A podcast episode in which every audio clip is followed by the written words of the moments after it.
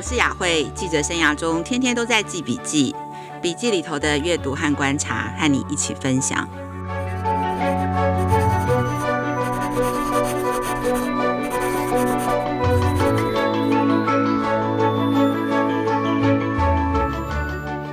Hello，大家好，我是雅慧。这个星期学校已经开始放寒假了，你是不是也开始准备要过年了呢？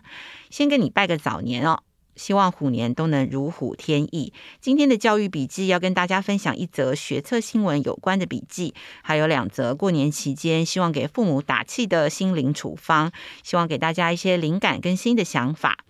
第一则新闻呢，就是上个周末才刚刚考完大学的学测哦。今年的学测呢，是一零八课纲第一届的学生完整的经历过高中的学习，然后第一次面对大型的学历检测，也就是一个素养导向的学历检测。在一零八课纲的这个学习方向的引导下，今年的学测也有很多人都非常密切的关注。但是今天我们不谈学测，今天想要谈几个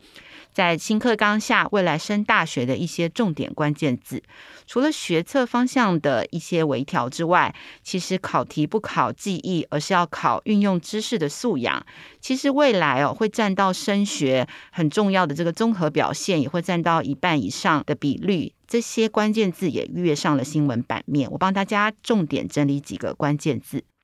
第一个关键字是学习历程档案。学习历程档案是一零八课纲上路以后引起学生师长最多关注的一个重量级的新名词，在申请入学的时候会用得上。它是过去备审资料的电子化的一个版本，但是跟备审资料最大的不同就是，它是从高一开始哦就要上传你的学习历程档案，它着重要看的是高中三年的一个生涯探索的记录跟你的反思，还有各式各样校内外学习的。的心得，整体而言，就是要透过这个学习历程，希望帮助学生可以提早去思考，想要投入什么样的科系，想要投入什么样的学习，自己有什么样的特质，要透过这个学习历程档案去说一个故事，跟大学教授争取，我就是最适合念这个科系的人。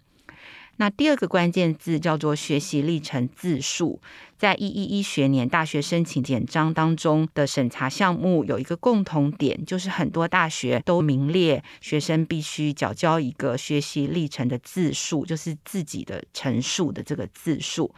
这个学习历程的字数包括了高中学习历程的反思，你就读这个科系的动机，你未来的学习计划跟生涯规划。字数不能超过八百字，所以学生必须要学习在非常精简的字数当中，去把自己高中三年的一个学习历程，把它讲得很清楚。文字必须很精准，其实你也必须要回顾自己三年印象最深刻的一些学习的收获，以及你的未来的方向。那这个学习历程字数，它包括三个要件，包括你要能够回顾，你要可以透过这些回顾来展望，并且你要可以反思，而且这个反思它必须要有结论，而且必须可以举出真实的例子。那这些其实对于高中生来说都是很新的一个学习，但是这些关键的资料，若是你都可以回答得很清楚，其实某种程度也都代表你对于你未来大学也都有比较清楚的想法。第三个关键字就是叫做自主学习。那自主学习是利用每周两到三小时的弹性学习时间，由学生自定主题、目标，还有安排学习进度。高中三年内必须至少完成十八节的自主学习。它没有学分，但是它会表现在学习历程档案当中的多元表现上面。你要上传你自主学习的成果。在申请大学的时候，有百分之八十五的大学科系都会去看你高中的自主学习学了什么，然后你的成果是什么。第四个关键字叫做探究与实作。其实新课刚上路以后，跟以前有一个很大的不同，就是在社会科跟自然领域都有一门叫做探究与实作的课程。然后社会科它是放在加深加广的选修，是社会组的必选课程。自然科则是放在固定必修，表示每一个高中生都必须要休息。所以，呃，在一一一年开始的学测，在自然科的考题里头，也会有探究与实作的考题。其实这四个关键字综整下来，你可以看到，呃，未来大学在选材的时候，都更重视学生是不是一个主动的学习者，而不只是分数考得高或是低，而是学校想要看你有没有思考，你会不会做选择，以及你做选择的理由。所以，其实我觉得做父母或是做老师，在面对新课纲的学习下，其实我们自己要学习的是，可不可以更早而且更大胆的放手看待失败，然后让学生可以在失败当中找到下一个成功的机会。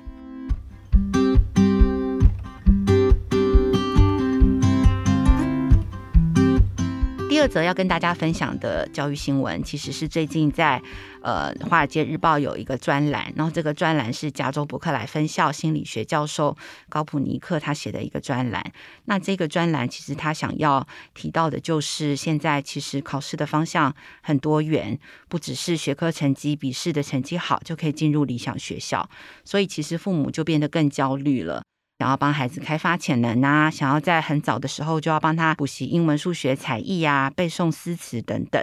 那但是其实这些认知类的学习，就是知识类的学习，它或许真的可以让孩子在认知的部分可以快速的发展，但是它长期而言对孩子的发展并没有比较好。他引述了很多的研究指出，太早、太快、太过度的加速这些认知的学习，其实是会让孩子的压力大大的增加，反而会让他的心智的弹性变得僵化。所以，或许孩子在这样子的提早学习上，他可以赢在起跑点，但是他却会很容易让他的大脑失去了弹性。所以在长大以后，其实他在使用脑力上，他就比较不会想要去探索一些新的可能，他就会比较倾向让事情更有效率来完成。他不太喜欢尝试新的事物。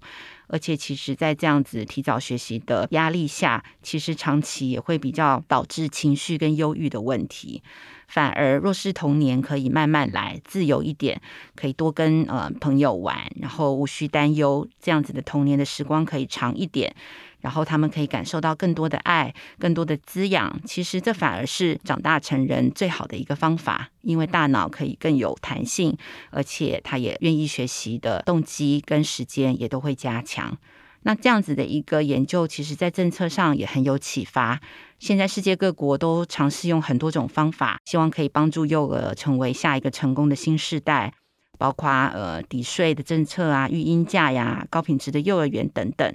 那这个专栏其实提醒大家，这些方法或是这些政策投资可以成功，其实或许不是因为可以加速幼儿的发展，而是可以让他们享受更好、更久的童年。所以，一个更好、更久、更慢的童年，其实才是让孩子可以真正赢在终点的一个投资哦。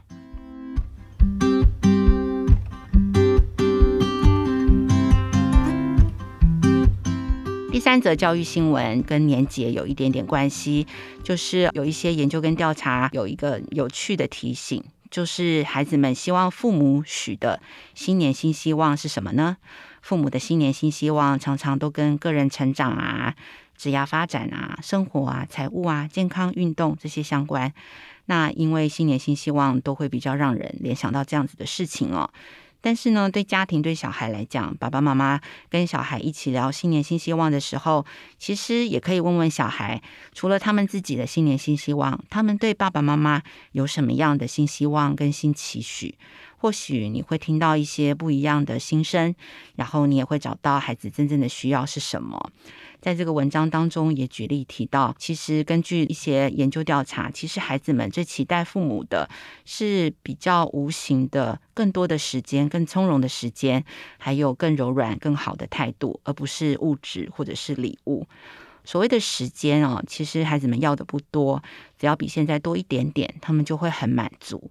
比方说，打电动的时间比现在多一点点，一起吃饭的时间更多一点点，然后其实吃很简单的披萨就可以了。而且他们不希望父母跟小孩在一起的时候还是很有控制感，他们会期待可以一起玩积木，一起做 project，而不是都是爸爸妈妈在做。那爸爸妈妈只要可以陪着他们做，然后适时的指导，他们就会觉得很满意。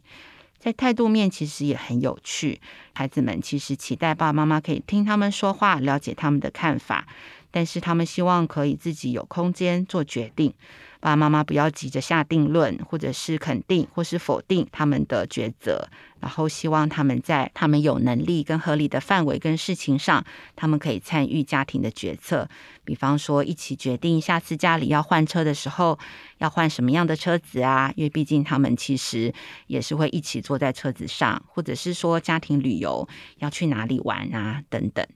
那父母跟孩子聊这些事情的好处，就是其实父母可以练习倾听，趁机跟小孩沟通一些价值观，了解彼此的需求，然后观察他们的表情跟肢体语言，看看他们有没有一些很想说的话，但是他们都没有说出来。最重要的是，我们可以挪时间一起坐下来，跟孩子聊这些事情的时候，专心听听看他们在新的一年，他们到底期待我们来做些什么。OK，以上是今天跟大家分享的三则的教育新闻，也是我的教育笔记。那在这边也提供一个翻转教育相关的讯息哦。若是大家对于以上的教育趋势、教育新闻都感兴趣，欢迎大家搜索“翻转教育”，大家在网站上就可以看到更多的相关的报道、相关的趋势。那非常欢迎大家加入翻转教育的会员。亲子天下 Podcast 周二谈教育。周四聊生活，周五开启好关系。欢迎关心孩子教育教养的你订阅收听，请给我们 Apple Podcast 上面五星的评价。你想要听什么样的节目？欢迎大家来许愿池给我们回馈。我们下次见喽。